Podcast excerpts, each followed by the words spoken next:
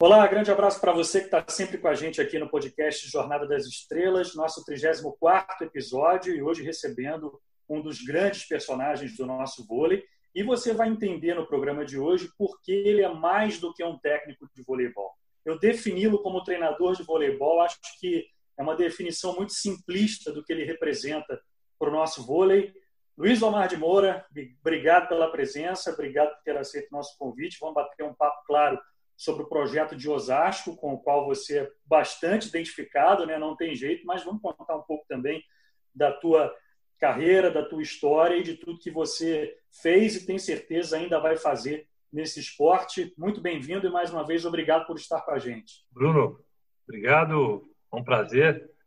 Prazer não, é uma honra, porque eu tenho acompanhado é, o trabalho de vocês e para mim é uma honra estar falando com você hoje uma das grandes revelações aí do nosso esporte, posso falar assim, porque tem mandado muito bem aí, tem criado uma forma de, de narrar só sua e que tem agradado muito a todos nós do vôlei.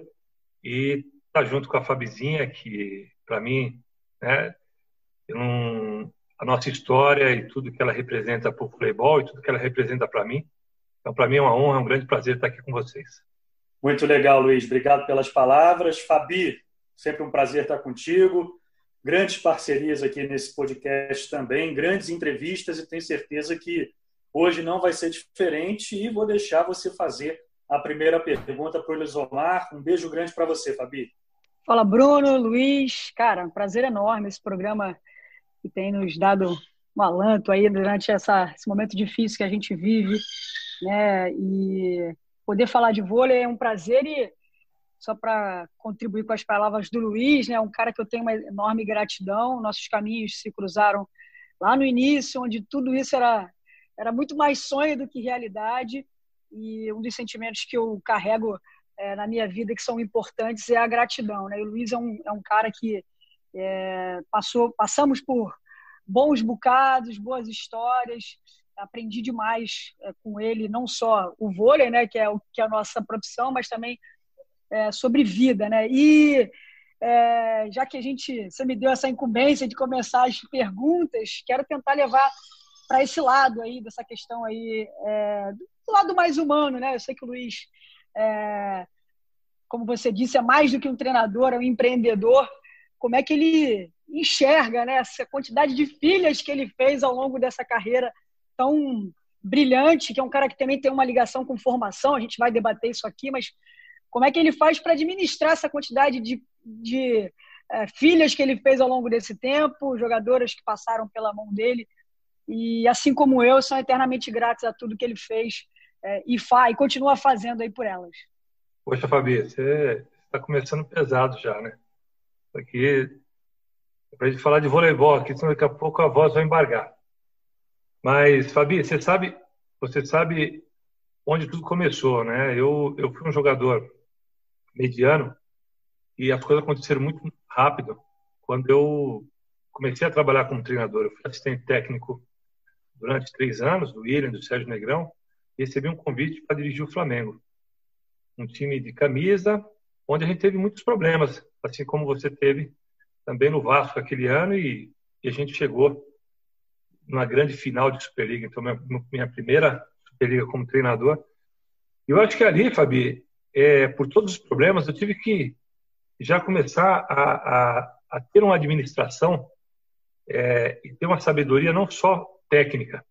Né? Eu tive que levar é, 14 mulheres com, com dificuldades financeiras, numa cidade que o custo de vida não é não é barato e, e principalmente grandes estrelas, né? Naquele time tinha Vina, tinha Leila, Tara Cross, Gisele, Arlene Valesquinha.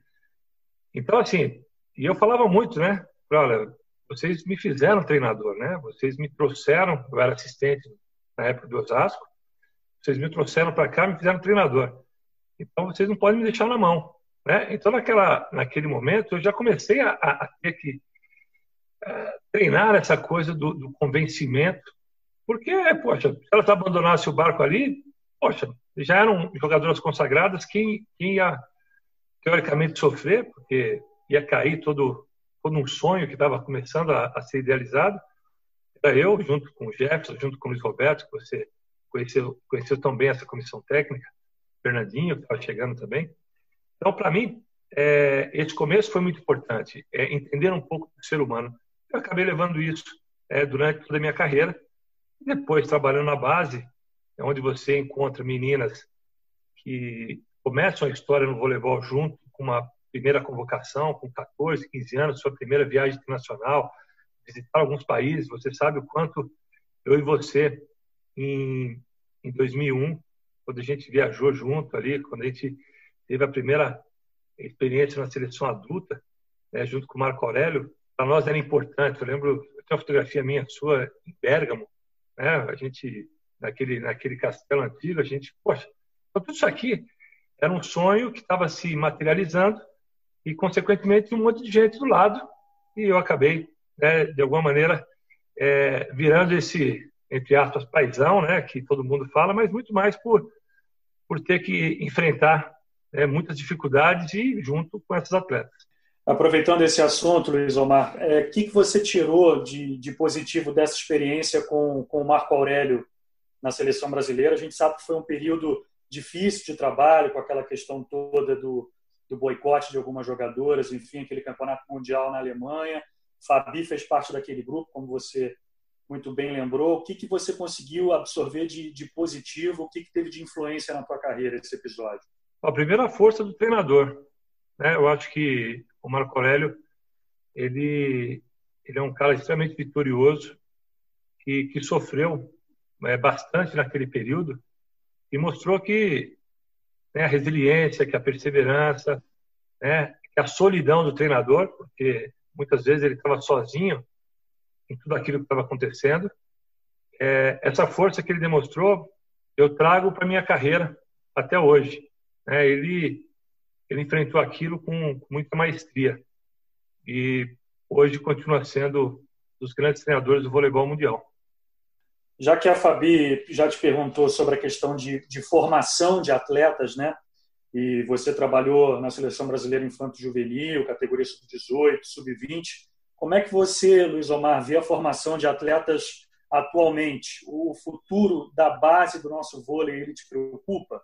Bruno, hoje é uma discussão longa.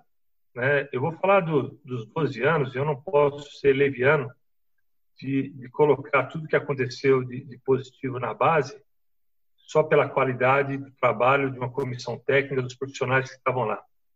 Lógico que é, Luiz Omar, Isola, Marcos Lebar, Percy, Maurício Thomas no, no passado e mais, mais recente, são caras que, que fizeram muito, mas tinha por trás né, uma grande uma grande estrutura.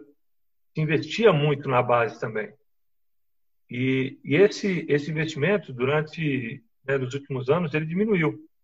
E, e na base, esse investimento é muito importante. Você fazer jogos internacionais. É, as meninas, quando chegavam na seleção adulta, né, as que conseguiam já passar direto, né, faziam ali, em média, 50, 60 jogos internacionais. Isso, né, lá atrás, era uma grande é era um, é um grande desejo dos treinadores. Eu lembro quando, quando eu cheguei, quando eu, eu, eu ouço muito ainda de outras modalidades, o intercâmbio, né, jogar contra as maiores potências, né, sair, é, ter outras formas de, de jogar. Então, isso aqui foi, foi muito importante. Né? Hoje, eu vejo o, o voleibol com muita preocupação, mas, ao mesmo tempo, né, eu também vejo um momento e quando se não tem é, muito investimento, tem que sobrar criatividade. Né? E esse poder de negociação foi uma coisa que aconteceu muito tempo também na base, quando eu cheguei. É, tinha pessoas que, que, que, faziam a roda girar. Né? O seu Elcio Nunan, em Minas Gerais, esse senhor, ele, ele inventava, ele criava situações para que as seleções pudessem treinar. Isso é antes de Saquarema, né? nós não tínhamos o, o centro de treinamento de Saquarema, esse senhor, ele junto com os filhos, junto com, com o conhecimento, junto com a federação, eu lembro de algumas cidades receberem as seleções de base, é, custeando tanto a nossa hospedagem, custeando uma das cidades que a gente foi muito, foi Poços de Caldas.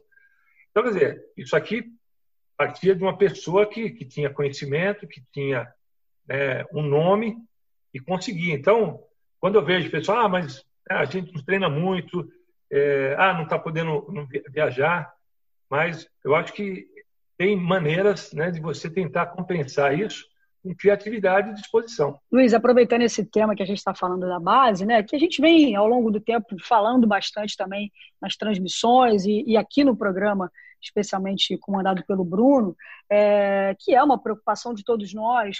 É, acho que não só, a gente fica obviamente muito preso aos resultados, que é, títulos são importantes, né? A gente cria uma cultura de vencer, mas assim, eu fico um pouco incomodada quando a gente coloca como desculpa só a questão econômica, porque a gente já teve outros momentos é, difíceis é, nesse sentido e assim as perspectivas em relação a isso acho que são as piores possíveis, né? Especialmente falando que a gente está falando aqui que é esporte.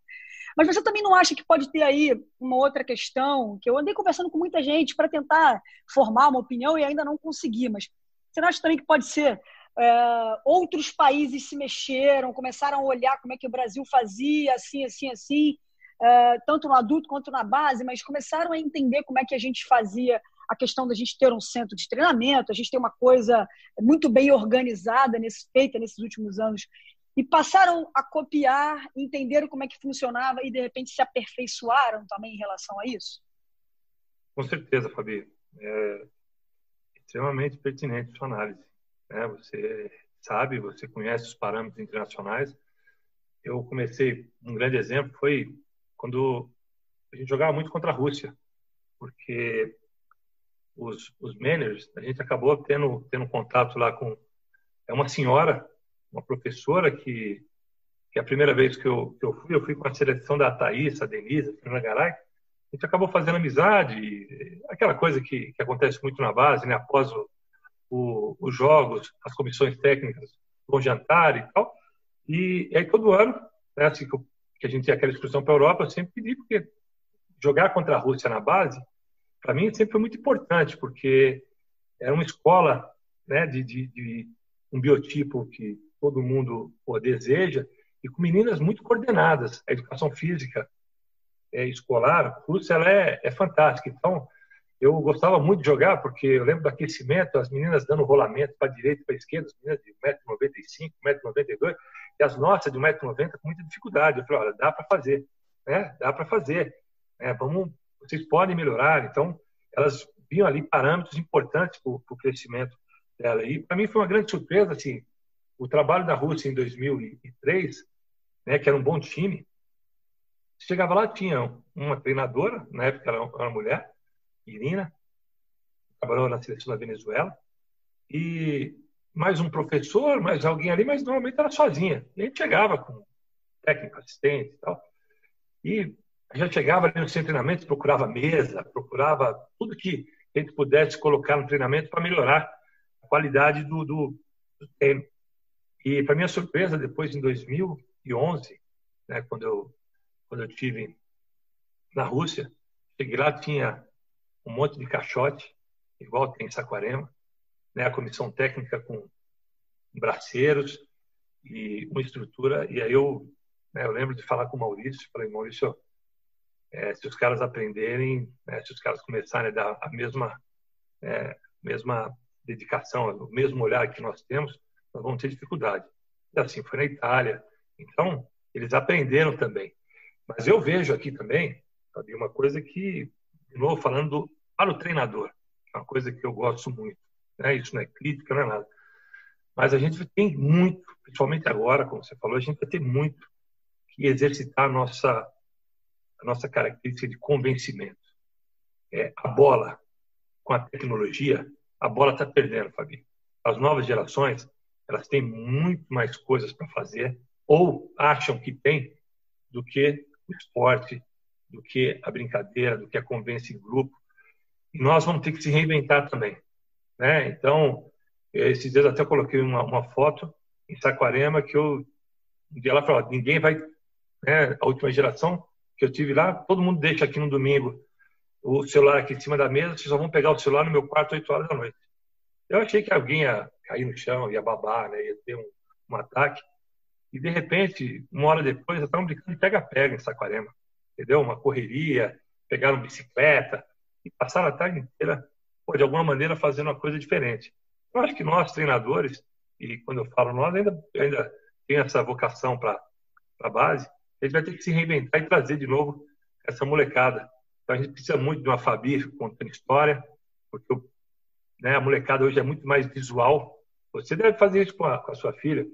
É, quando a gente era pequeno, a gente contava história, né? E aí a, a criança ela imaginava a história, imaginava quem era o urso, imaginava quem era aquele. Hoje a gente coloca um iPad ou coloca na televisão, né?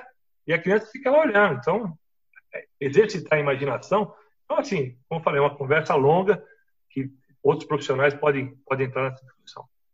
E quando a gente fala de, de base e de, de, revelação, a, a Fabi já até falou sobre essa jogadora que eu vou citar em outros episódios, a gente tem de informação mais recente, né, Luiz Omar, é com relação à Ana Cristina, né, que inclusive deve jogar no, no SESC, nesse novo projeto com a parceria com o Flamengo, e o Zé Roberto já manifesta interesse numa, numa convocação para a seleção adulta e ela tem 16 anos. Né? E quando eu, eu li essas notícias, né, logo me veio na cabeça uma coincidência com uma jogadora que você conhece bem, que você ajudou a formar, que é a Natália, né, que também com 16 anos chegou à, à seleção adulta. Né? Eu queria que você falasse um pouquinho da, da Natália, ela sempre fala de você, claro, com, com muito carinho, e com a camisa do Osasco, o quanto ela foi fundamental para o título da Superliga na temporada 2009-2010. Né?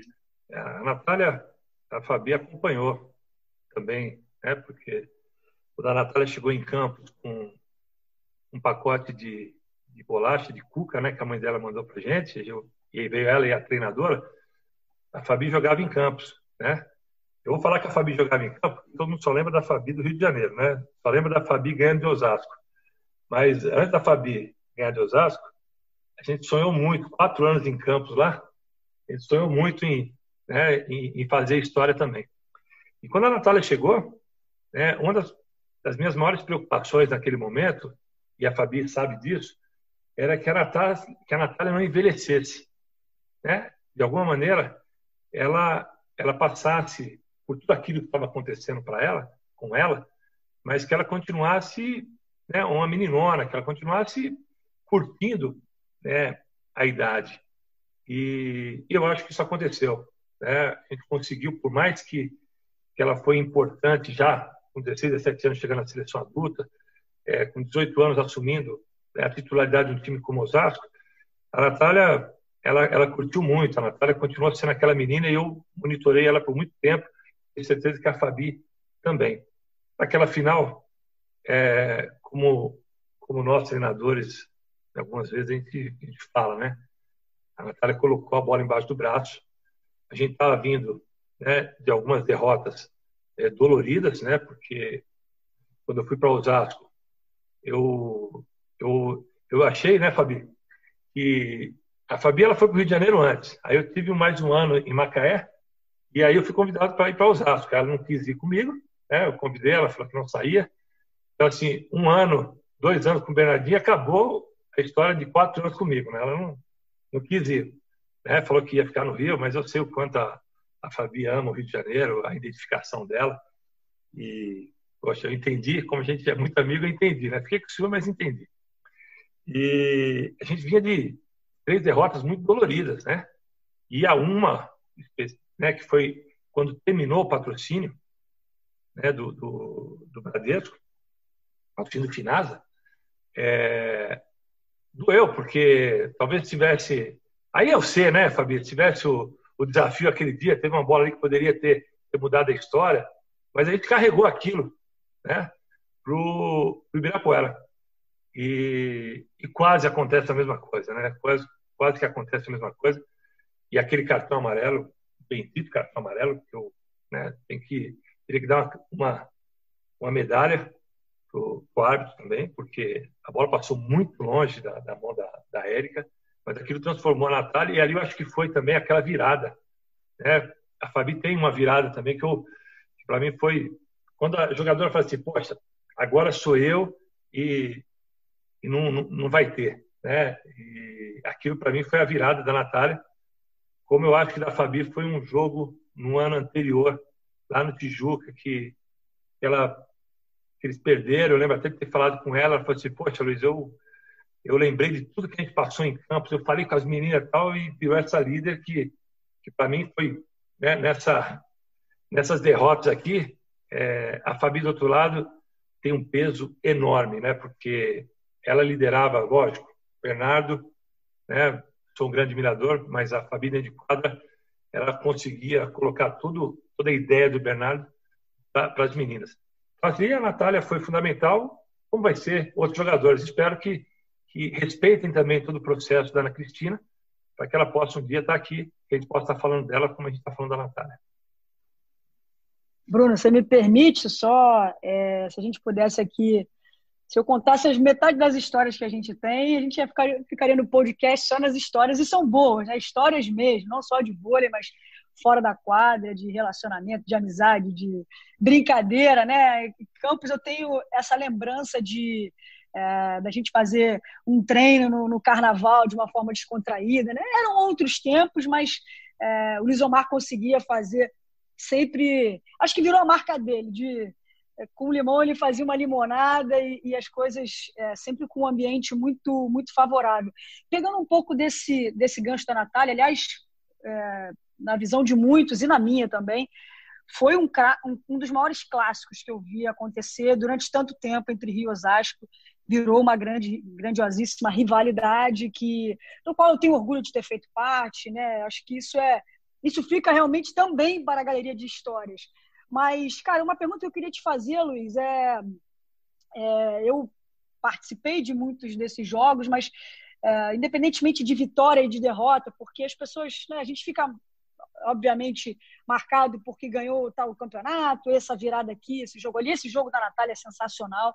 É, ela tem uma participação fundamental, mas eu queria saber como é que você, se você, enquanto treinador, assim, como é que você fazia para diluir essa, esses momentos difíceis, né? Esse, esse quase, essa bola que poderia ter feito diferença.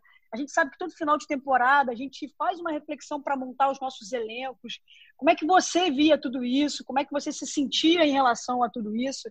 Porque o que a gente acompanha ao longo desse tempo todo é, é, a tua persistência e essa coisa de se reinventar, né? Você falou do final de patrocínio numa época onde o time ficou é, a um passo de, de, de, não ter mais a equipe de Osasco e você conseguiu fazer essa equipe de novo, enfim. E também tem uma identificação enorme com a cidade, né? Como é que você enfrentava essa questão dessas derrotas específicas para o Rio de Janeiro e também pensando nas, na continuidade, né? Eu vi um ano que você, por exemplo, praticamente desfez a equipe inteira e, e, e trouxe novas jogadoras, mantendo uma ou outra. Assim. Você buscava algumas táticas para poder não só continuar vencendo, mas para renovar essa equipe no pensamento, uh, para, enfim, acabar com essa sequência que o Rio vinha. Como é que era na tua cabeça essa história? Porque você era o grande líder disso tudo, né, Luiz? Então, é, é o cara que fica remoendo, é o cara que fica repensando soluções para as temporadas seguintes. Fabi, é, a perseverança e entender um pouco também de, de tudo que, que foi a história, né, a minha história no esporte. Então, assim, eu sonhei, fui um jogador mediano, não cheguei a, a lugar nenhum como atleta, me formei muito cedo em educação física, e as coisas começaram a acontecer como treinador. E aconteceram de uma maneira muito rápida. Acho que eu nunca falei isso para ninguém, mas para você, eu acho que tudo que aconteceu, é, derrotas sofridas, é, acho que ela tem um objetivo muito, muito claro para mim. É, é, a minha formação como treinador. Eu, meu primeiro ano como treinador, eu fui campeão. Né, nós ganhamos um campeonato dentro do Maracanãzinho, que depois de 25 anos ainda passa por a final, e ainda se fala que muito dessa final, porque eram dois times de camisa, acho que para quem, quem é do esporte amador, estou mais perto, para quem gosta de futebol, é que eu cheguei no campo, né? Porque entrar no Maracanã daquele jeito, com Flamengo e Vasco, 70% não sabia nada de vôlei, né? Era torcida de futebol ali, você sabe disso. E então, aquilo foi o, assim, o êxtase, foi o... Eu acho que se eu tivesse naquela final, Fabi, é, se eu tivesse entrado de fralda, acho que eu estava bem, porque a perna tremia pra caramba, porque era muita coisa acontecendo no primeiro ano. Né? Um time sem salário, uma semifinal, a sua e a minha foram melhor de cinco jogos, né? contra vocês, contra, o, contra Curitiba, Vasco Curitiba e nós contra o Minas. E aí, tudo aconteceu. Você vai lembrar, no ano seguinte ele estava em Campos. A gente levou vôlei para uma cidade, Bruno, que a torcida brigava comigo assim, porque falava assim, Ei, esse treinador só sabe fazer a substituição, tira a grandona e coloca essa pequenininha. Né? Porque saía a cara e entrava a Fabi. E os caras ficavam atrás de mim. E aí eu tinha que parar para o cara e falar, não, mas isso pode, isso é o livro. O cara não sabia nem o que estava acontecendo. Você lembra disso, Fabi? O cara ficava xingando, porque ele adorava você. Pô, por que só faz isso, né? Agora vem entrar grandona, quer ver? Deixa pequenininho em quadro. E, eu, conto essa, eu conto essa história muitas vezes, que na época que o líbero era só aquele com a camisa diferente, ou quando ele entrava no lugar da grandona e era sempre xingado pelo treinador, pelo, pelo torcedor, é. né? Entrar no lugar da grandona aí fazer o quê? É. E você era o contrário, porque o cara gostava tanto de você, ele queria que deixasse você na rede, né? Aí, poxa, era, era... E você de ponteira, eu acho que você ia fazer uma graça ali, porque sempre foi. Então, para mim, assim, nesse segundo ano, nós fomos terceiro colocado da Superliga. A gente perdeu o MRV, que foi campeão, e eu fiquei destruído. Né? Eu fiquei, pô, fui embora. Eu fui terceiro, primeiro ano como né, ganhamos a Superliga, segundo ano, terceiro colocado, pô, um time que, né, que, não existia dentro do, interior do Rio de Janeiro. Então as coisas começaram a acontecer. Pô, depois de quatro anos eu entrei no final. Quando eu entrei no final, eu falei assim, igual o Tabajara, né? Meus problemas acabaram, porque a gente teve dificuldade de grana no, no Flamengo, tivemos dificuldade de grana em Campos, né? Atrasava, pagava, aquela coisa toda. Eu cheguei em Osasco, falei, pô, né? agora chegamos no Tabajara, meus problemas acabaram. Na época eu falei, poxa, vai dar tudo certo. Eu tive que trabalhar com outro tipo de situação, com as jogadoras consagradas, jogadoras. Então, não tinha muitos objetivos ali, né? Assim, de, de jogo, não tinha muita causa, Fabi, não tinha muita causa. E eu tenho uma coisa que eu acho que o atleta brasileiro, né? Que não é bom, não é bom isso, mas parece que tudo funciona quando se tem uma causa, né? Ah, me chamaram de afinão, então vou jogar pra caramba. Ah, eu fui mandado embora daquele clube, agora vou jogar pra caramba contra esse clube. Ah, aquele tempo, vou jogar. Sempre tem uma causa, sempre tem uma causa. Quando as coisas parecem que está tudo ok, né? Parece que a coisa fica.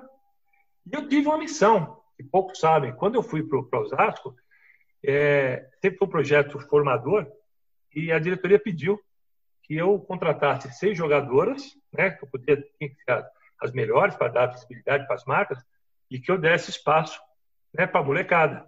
Né, e ali, a Natália, Silvaninha, né, pô, Natália Manfrim, a Denise, que estava ali sempre como a quarta central, de repente, Denise, naquele ano já chegou na. Já, já assumiu a titularidade nos playoffs, na final ali contra, contra vocês. E assim, aquelas derrotas é, me ajudaram demais, porque eu não tive como atleta. Né? Então, Bernardo, tenho certeza que aquela a medalha de prata de Los Angeles, o que ele viveu, mesmo talvez não sendo o grande protagonista, aquilo ajudou. E assim como muitos, eu não tinha história nenhuma.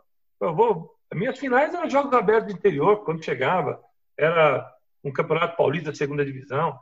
Então, assim, isso aí essa dor, né, a, a ferida de, de, por quê, por quê, por quê. Então eu me questionei sempre muito, mas porque tinha uma família que, que me apoiava, estudar, trabalhar, me esforçar, ter uma boa comissão técnica que está comigo há tanto tempo, pessoas leais.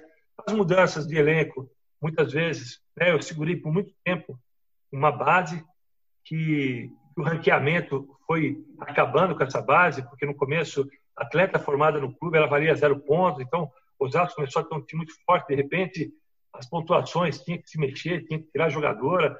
É, é, eu acabei aprendendo né, que, que, não dá para ser só é, é, vitória. Hoje o esporte não é só ganhar e perder. Hoje tem toda uma história em volta do esporte que interessa muito às marcas, que interessa muito aos patrocinadores.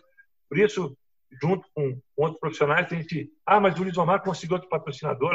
Não, isso são várias pessoas envolvidas que, que me ajudam nessa nesse produto que virou Osasco.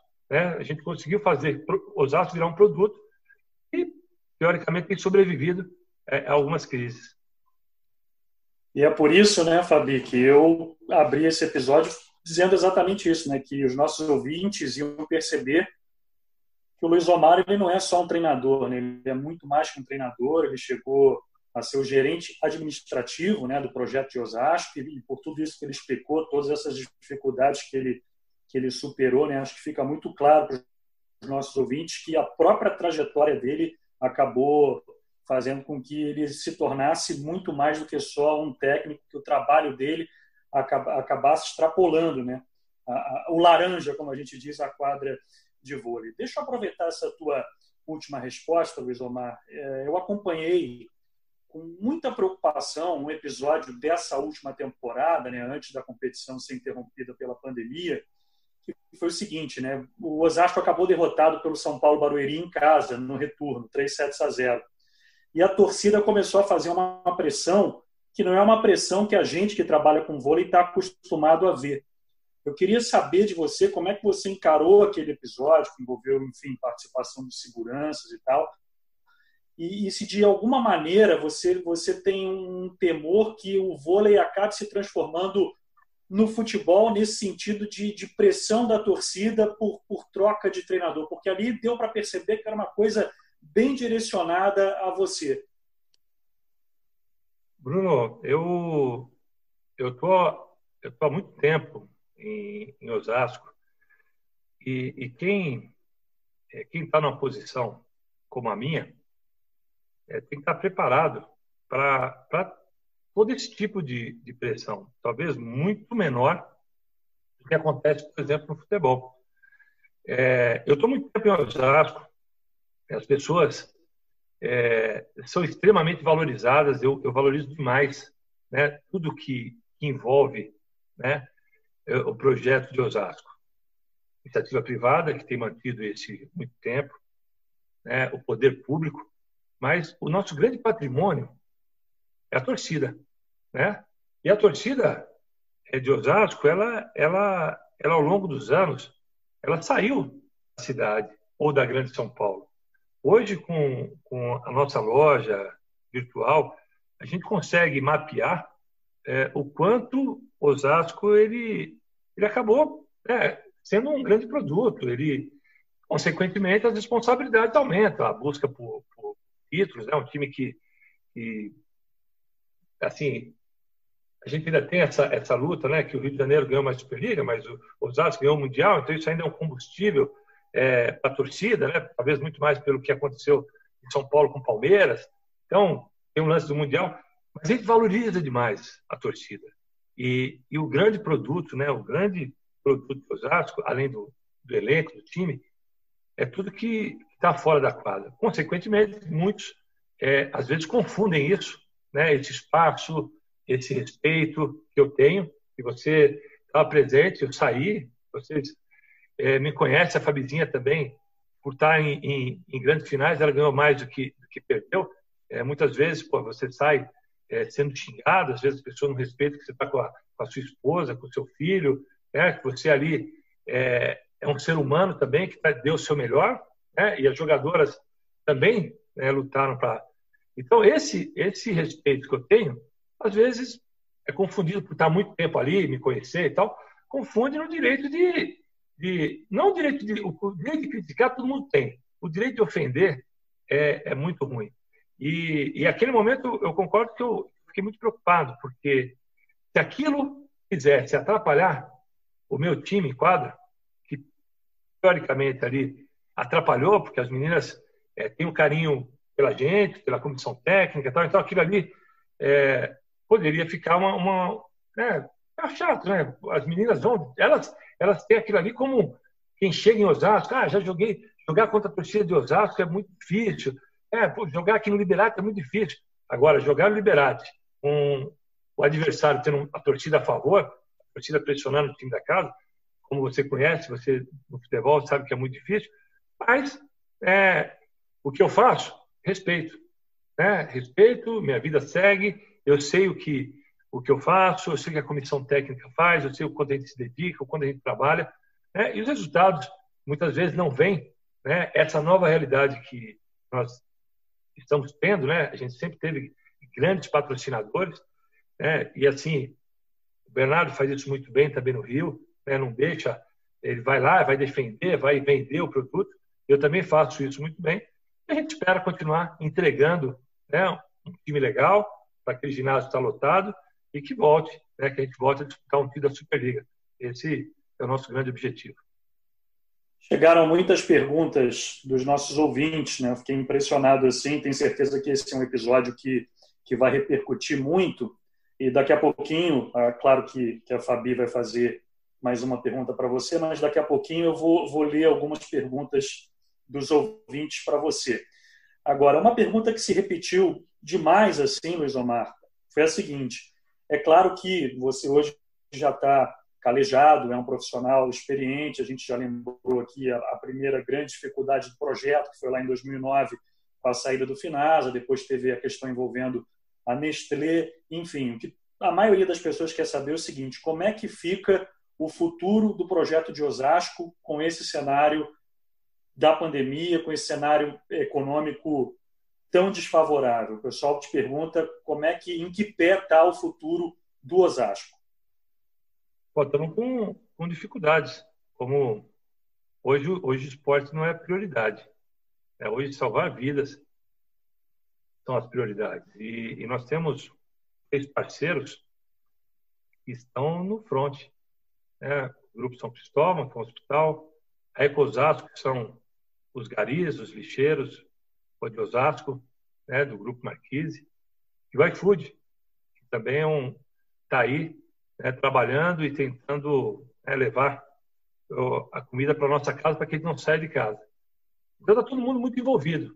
Né? Nós temos uma prefeitura, um prefeito extremamente parceiro, como, né, como o vôlei é muito importante para a cidade, muito importante.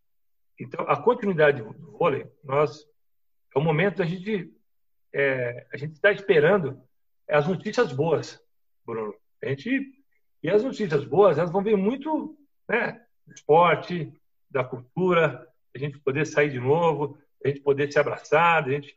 e o esporte ele ele ele dá isso, né? O o fato de você não saber o resultado, então hoje todo mundo é, ninguém mais vai no cinema, ninguém todo mundo tem acesso a aí no Netflix, aí no pegar uma série no Globo no Globoplay e você já saber o que vai acontecer, né?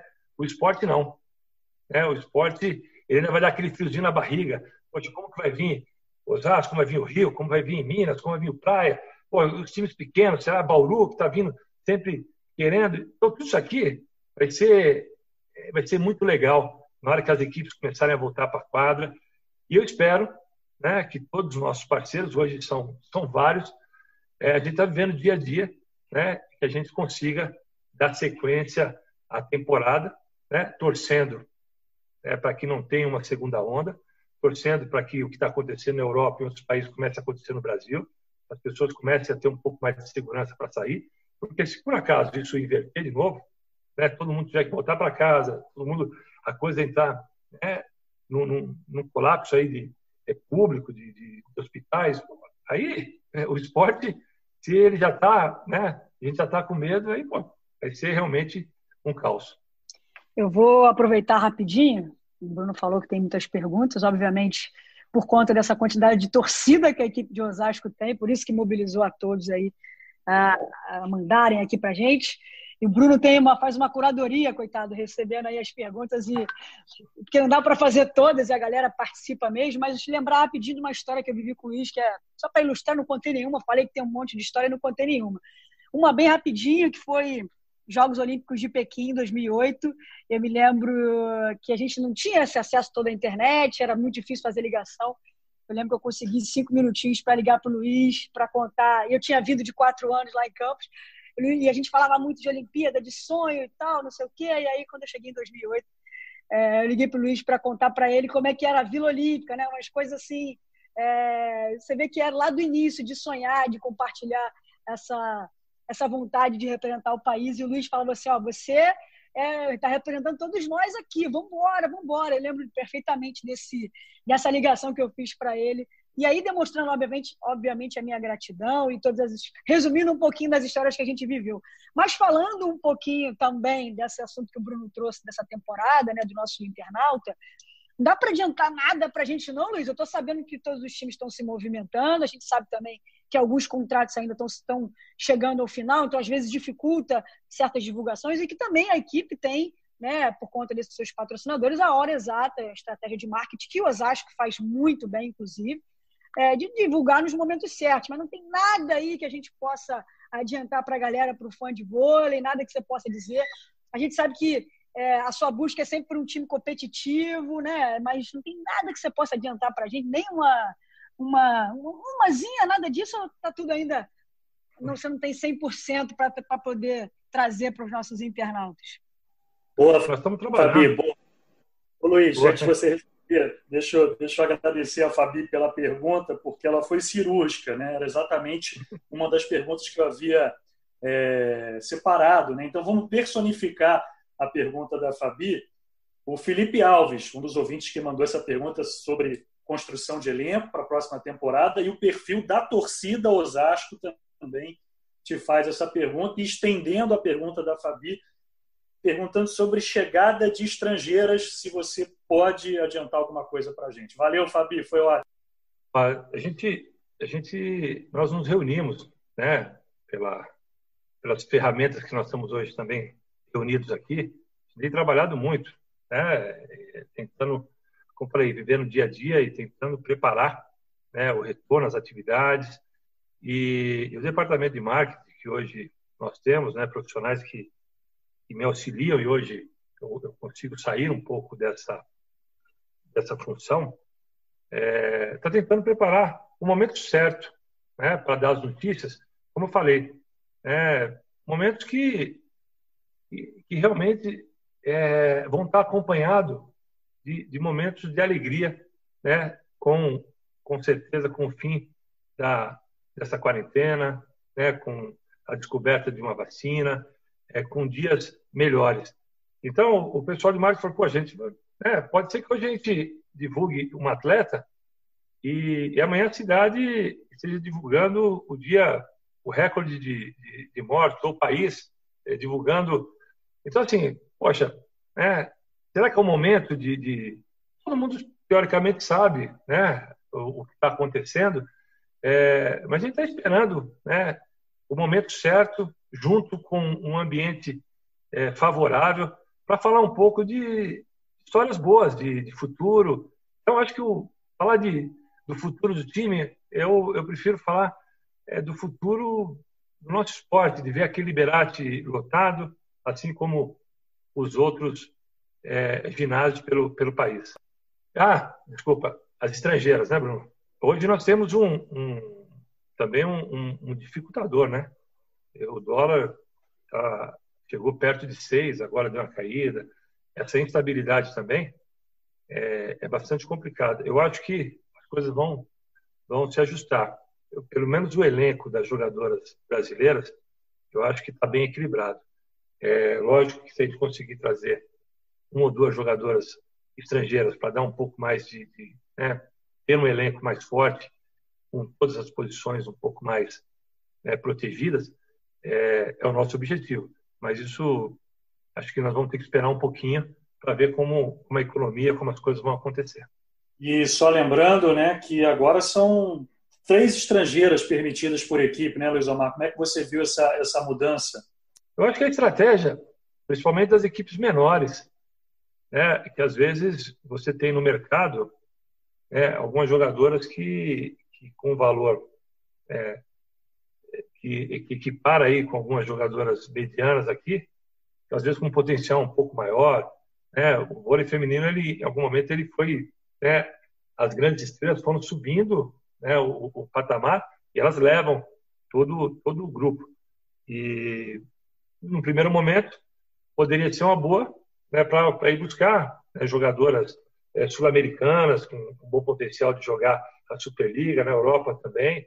Né? Talvez esse foi o grande objetivo de ter um pouco, um pouco mais de, de, de poder aí de contratação para as equipes medianas e as, as equipes menores. Deixa eu fazer então mais uma pergunta aqui de, de um ouvinte do, do Jornada das Estrelas, o Eduardo Viana. Ele gostaria de ver mais fintas, viu, Luiz Omar? Mais jogadas como a Between, como a Desmico. Ele diz que essas jogadas foram sumindo, nas palavras dele, ao longo dos anos. E aí eu até emendo, e aproveitando que a gente está conversando com um treinador aqui, você não acha que o vôlei, taticamente, ele está muito engessado? Não? Você ainda enxerga é, alguma maneira de, de haver uma nova revolução tática no vôlei? E agradeço aqui também ao Eduardo pelo envio da pergunta. Eu acho que a, o grande, a grande evolução aí que o, que o feminino ele, ele vai, vai de desencontro aí ao que, o, ao que o, o nosso ouvinte aí mandou, a pergunta, né? É, o feminino está jogando muito, né, buscando muito o, o, o, padrão de jogo masculino. Então, jogando com oposta de força, uma oposta de alcance, né, ter um ataque ali pela segunda linha ali, pois, sempre efetivo, coisas que, que, o masculino já faz há algum tempo e a gente tem, tem visto isso né, a cada ano com a melhora. Por exemplo, né, nós estamos falando de Bituin, de Desmico, eu daqui a pouco talvez a China, né, a jogada China, que é uma jogada feminina, daqui a pouco ela começa a é, acabar, porque ela tinha um objetivo de abrir a rede, hoje você tendo é, as opostas, né, você tem um, uma primeira bola para prender realmente a central ali, centralizar e jogar com velocidade nas extremidades. Então, talvez, é, ao invés de aparecer mais fintas, é, vão diminuir. Eu acho que é, a Fabi é especialista, o saque, né, a cada ano no, no, no, no feminino, ele tem, ele tem colocado é, em dificuldade esse tipo de, de, de jogo mais elaborado. O saque feminino ele está tá bem, bem, bem complicado. Né? Então, ah, vai subir a rede, é, mas hoje, né, com a rede 224, as mulheres na altura que estão, sacando em suspensão, imprimindo velocidade. Não sei se a Fabi assistiu o, o repeteco aí da final é, Vasco e Flamengo. Pô, pô, a Fernanda Venturini Gisele trabalhando com o quê? 70% de passe perfeito, né? E assim, jogando com, com praticamente com a central o tempo inteiro envolvida, né? Puxando uma, uma primeira bola pô, com muita velocidade, a Lene Valesquinha, Ida, uma bola. Hoje, você pegar os jogos, né? Você, essa, essa porcentagem de recepção caiu muito. Não caiu demais, porque ainda tem é, grandes passadoras no país, ainda que né, nós perdemos a Fabi, mas a Camila Bright entrega, a Jaqueline voltou aí entrega, mas, por exemplo, jogador estrangeira na posição 4 de ponteira, pô, qual jogador estrangeiro aqui que, que consegue? Né? Se tem uma coisa que o treinador brasileiro faz bem, praticamente ele, ele consegue preparar o plano de jogo, é, é se é para sacar né, na Fabi, nós vamos sacar na Fabi. Então, é, a holandesa que jogou com você, que agora vai, né, acho que vai para o Praia, estou falando dos outros times, estou falando do meu, né? Mas assim, pô, quanto sofreu, né? A, a Branquica, quanto sofreu, a Ângela, quanto sofreu. Então, assim, estrangeira para jogar no Brasil, né, com a cara para o vento ali, se não tiver uma líbero, como a Fabi ali, né, uma, uma Jaqueline para proteger, uma Bright, sofre. Agora, é, a Fabi sabe disso porque a Fabi varria a quadra ali, né? Então, gente ia sacar para, muitas vezes, até mudar, pessoal, não dá para sacar porque a Fabi está tomando conta, vamos para outro lado. Né? Onde a Fabi estiver, você saca para outro lado. Mas são poucas que, que, que têm essa proteção. Né? Eu, vou, eu vou dar um curso de nível 3 é, para a CBV, para a Federação Mineira, e quando a gente fala de recepção, né, hoje os sistemas de recepção têm a proteção, tem a zona de, de, de, conflito, tem coisas que antigamente você não falava muito no feminino, né? Era mais aberto, cada um na sua. Hoje, né, mudou bastante. É verdade. A Fabi vai se lembrar, é, nós fomos fazer a cobertura da, da final entre Minas e Praia, e nós chegamos no, no Mineirinho e o Praia estava treinando. E eu fiquei atrás da quadra, né? A Fabi foi, foi conversar, se não me engano, com Paulo Coco, eu não lembro direito. E aí eu estava vendo exatamente isso, treinamento de saque e passe. E eu fiquei impressionado com a velocidade e a direção dos saques flutuantes. Aí a Fabi virou para mim, não sei se ela vai lembrar, ela falou o seguinte, Luiz, Brunão, entra lá e tenta passar o saque. Vai lá, entra lá, entrega lá na mão esse saque. Realmente e é, foi algo, algo que me chamou a atenção. Vai lá, Fabi, mais uma para o Luiz. É, sem dúvida. A questão do saque, Brunão, é, foi uma das evoluções que a gente, que eu pude acompanhar, porque eu joguei essa final em 2001, e isso é o que me chama, é, desperta assim uma, a, a, como se mudou o jogo, não só com a chegada do Líbero, uma questão tática, mas a questão do saque. Né? Isso evoluiu muito. Hoje é, a gente diminuiu a quantidade de saques viagens que tinha no passado, mas o flutuante ele é cada vez mais eficiente. Né? E aí não só no Brasil, está falando no mundo. Mas eu queria é, puxar um outro assunto aqui, já quer dizer, na verdade, puxar não, né? Continuar com um outro assunto aqui, que eu, acompanhando a movimentação do mercado, a gente vê muitas especulações, a gente vê todo mundo se mexendo, muitos times com, com dúvidas do que ia acontecer em relação a, é, por esse momento que a gente vive da pandemia, a questão das consequências dela econômicas. Eu vi uma situação, por exemplo, é, que o, o time do SESC teve uma, uma redução, aí teve que fazer uma parceria, teve que readequar alguns salários de algumas meninas, porque é, eu, eu, acho que isso vai acabar acontecendo em cadeia, né? A gente vai ter que rever muitas coisas do ponto de vista econômico. Vocês sentiram isso em Osasco? Como é que está isso, Luiz? Porque eu acho que é uma preocupação que a gente tá, é, vai acabar vendo em todos os esportes. E o vôlei, por ter essa questão mais organizada, por ser uma Superliga é, que vem consistente ao longo desses anos, né? Sai um ou outro time, tem um ou outro problema, como a maioria tem, mas é, acaba sendo uma coisa mais consistente, né? Tendo é, uma, uma, uma Superliga bem consolidada. Vocês sofreram algum tipo de consequências imediatas dessa pandemia do ponto de vista econômico? Sim, Fabi. É, o término da temporada, temporada passada, temos que, adequar algumas situações e tivemos é, a parceria aí de principalmente das jogadoras que renovaram, é, de alguma maneira elas auxiliaram o clube para que a gente conseguisse né, é, cumprir com, com tudo que, que, havia sido combinado. Foi mais ou menos o que eu ouvi de todo mundo, né, Luiz? Assim, que é, era algo esperado realmente essa, essa mexida, porque pegou todos de, né, sem imaginar que viveríamos isso mas a preocupação de todos nós que a gente né, vive esse esporte era de que a gente conseguisse passar, sobreviver enquanto voleibol nesse sentido, porque é um momento que a gente sabe é, que vamos ter que nos readequar, né, seja a realidade financeira, né, talvez uh, você falou um pouco do dólar, que é uma outra preocupação, porque a gente tem uma adequação de estrangeiras, mas tem a dificuldade da moeda. Mas, assim, fico, fico feliz em saber que está havendo uma cooperação também de todo mundo, né? Está todo mundo meio que entendendo que a causa é muito mais grave, essa questão da pandemia, e, e a gente pensar de uma forma ampla e solidária né, nesse momento tão difícil. Eu acho, Fabi, você, você sempre teve a minha, a minha admiração, porque você sai um pouco da bolha, né? Às vezes o atleta, né? Nós, o atleta não, acho que nós que vivemos do esporte, é, se coloca uma, uma, uma bolha e você vive intensamente né, o seu treinamento, seus objetivos, sua temporada, seja nacional, seja internacional, e, e às vezes se esquece.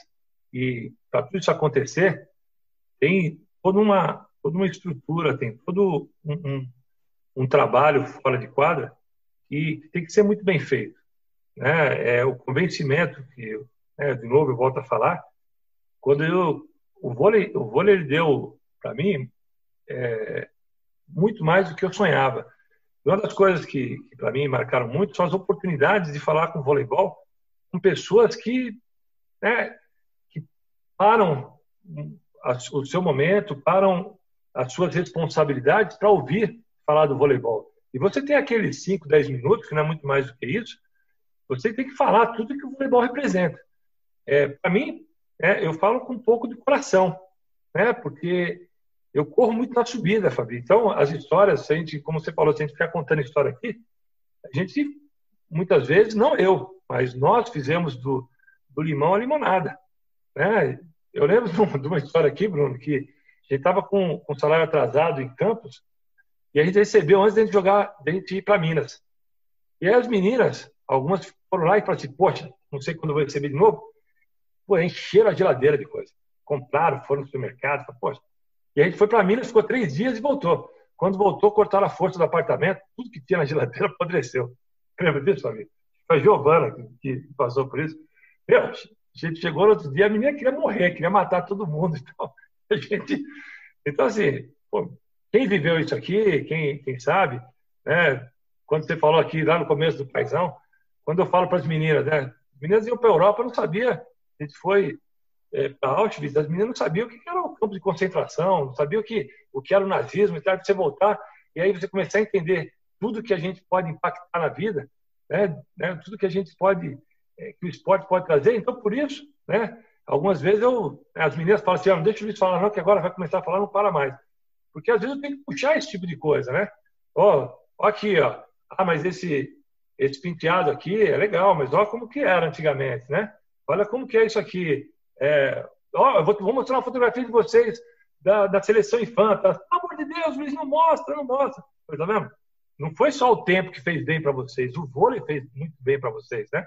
Então, assim, temos que agradecer. Fabi, eu tenho mais uma para o Luiz Omar, até porque a gente está chegando já a uma hora de programa, coisa boa passa rápido, então quero saber se você tem mais alguma pergunta para ele ou mais alguma boa história para contar, porque vou deixar a minha para a gente encerrar o programa, Fabi. Não, Brunão, já aqui já falamos, já falei de tudo que eu queria e ouvir o Luiz Omar é sempre muito bacana. É, já me despeço agradecendo a ele aí essa, a esse, essa dedicação de tempo aí para nos ouvir, para poder responder as perguntas da galera também. Show. Queria agradecer muito e principalmente ao pessoal que mandou as perguntas. Se a sua pergunta não foi selecionada, não fique triste. A gente tenta sempre deixar aqui o podcast em torno de uma hora de duração.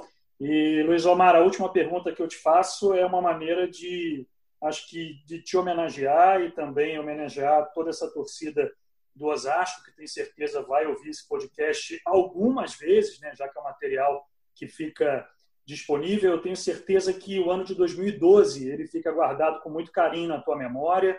Osasco foi campeão da Superliga, campeão sul-americano e campeão mundial, né? Algo que faz parte até do canto da torcida, né? Então queria que você nos contasse aqui brevemente do que você se lembra mais, do que você guarda com mais carinho daquela conquista. Lembrar também que você tinha um baita de um elenco nas mãos, né? Uma equipe memorável com Sheila, com Thaisa, com a Denise, com Fabiola, com Fernanda Garay, com Camila Bright. Enfim, tenho certeza que é uma conquista que está guardada no seu coração. Não é todo dia que um clube é campeão mundial, ainda mais da maneira como foi, né? atropelando o time do Azerbaijão, que era o atual campeão mundial naquela oportunidade, por 3 a 0. Não, foi um momento espetacular. É, eu lembro da, da preleção. É, naquele momento, é, Fabiola e Sheila, Fernanda Garay, Jaque, Aissa, Denísia, Camila Braide. E, e nós havíamos vencido né, a Olimpíada. É, a gente tinha, tinha sido bicampeão olímpico. E, e aí a gente conversando, e quando a gente chegou na, naquela final, eu fiz um pedido para esse grupo, né? Eu falei, poxa, eu, eu sonhei, como a Fabi falou. É, eu sempre, é, em Saquarema, eu tinha um, um, discurso muito, muito repetitivo, né? Trabalhem aqui, eu quero que vocês vão lá para a última quadra e vão se tornar campeãs olímpicas. Esse era o objetivo. Ou atletas olímpicas, ou campeãs olímpicas. E naquele momento, né, e, como a Fabi me deu esse prazer de ligar em 2008, para contar como que ela, ela virou olímpica, como aquela medalha, ela vai lembrar, né? Quanto eu passei a mão naquela medalha, aquilo é, eu, eu quis sentir um pouco é, daquele brilho também. E eu pedi, pedi, foi um pedido. A preleção foi assim, poxa, é, eu quero ser campeão mundial, né? E elas olharam para mim e falaram assim, a gente quer também, né? Porque eu tinha muita preocupação que o título olímpico, de alguma maneira, né? né ah, elas, não, não, nós vamos ser e, e a gente vai conquistar isso aí para você, né? Algumas, é, especialmente depois do jogo, me abraçaram e falaram, pô, esse título é para você, né? Então, é, é, um título marcado e um, e um grande presente para um treinador. Luiz, eu queria te agradecer muito, foi um bate-papo muito legal, muito obrigado mesmo, te desejar todo o sucesso do mundo, muito obrigado pelo que você faz pelo nosso voleibol, pelo que, como eu disse, você ainda vai fazer. Foi, foi um prazer te receber aqui no Jornada das Estrelas. Eu que agradeço e Bruno, Fabi, vocês são especiais aí. Espero que a gente nos encontre logo né, na, nas quadras. E, e você, Bruno, é, que a gente ganha, que a gente ganha aí uma Superliga, que você grite qualquer que seja o adversário, desce! E agora é o Osasco que está na que está lá em cima, entendeu? Então, ainda quero ver você gritando é, Osasco campeão. E a Fabi também, né? Quem sabe a Fabi ali vai vai esquecer um pouco da rivalidade e vai falar assim, poxa, agora esse cara merece de novo. Não, aqui, aqui eu, eu é, tive o prazer de jogar muitas vezes naquele ginásio. É, apesar daquela torcida fazer muito barulho, eu sempre fui muito bem recebida. É um torcedor diferente e terei o maior orgulho o maior prazer de poder estar ao lado do Bruno nesses momentos aí. E assim, só para deixar um outro registro, você falou de campeonato, o Bruno terminou com o campeonato mundial, e mundial parece que é o negócio do Lisomar, porque troféu de mundial não, não tem mais aonde colocar naquela casa. É mundial de base, em todas as categorias, é no clube. Então, também só contribuindo com tudo que, isso, que o Bruno falou, te agradecer por tudo isso, desejar aí um retorno, né, que, assim, que a gente possa passar por essa pandemia é, e voltar em segurança, com saúde, mas que a temporada seja bacana. Certamente viveremos novos tempos a partir daqui, mas que sejamos mais solidários. Eu que desejo a vocês aí saúde e que vocês possam ter uma temporada de muito sucesso. Beijo na Malu, hein? Tá com o joelhinho bom aí? Joelho e coluna, viu, Lisão? Joelho e coluna. Bacana demais. Beijo grande, Fabi. Um abraço, Luiz Omar. E a você que está sempre com a gente aqui no podcast, muito obrigado. Episódio gravado na terça-feira, dia 9 de junho. Um grande abraço a todos e até a próxima!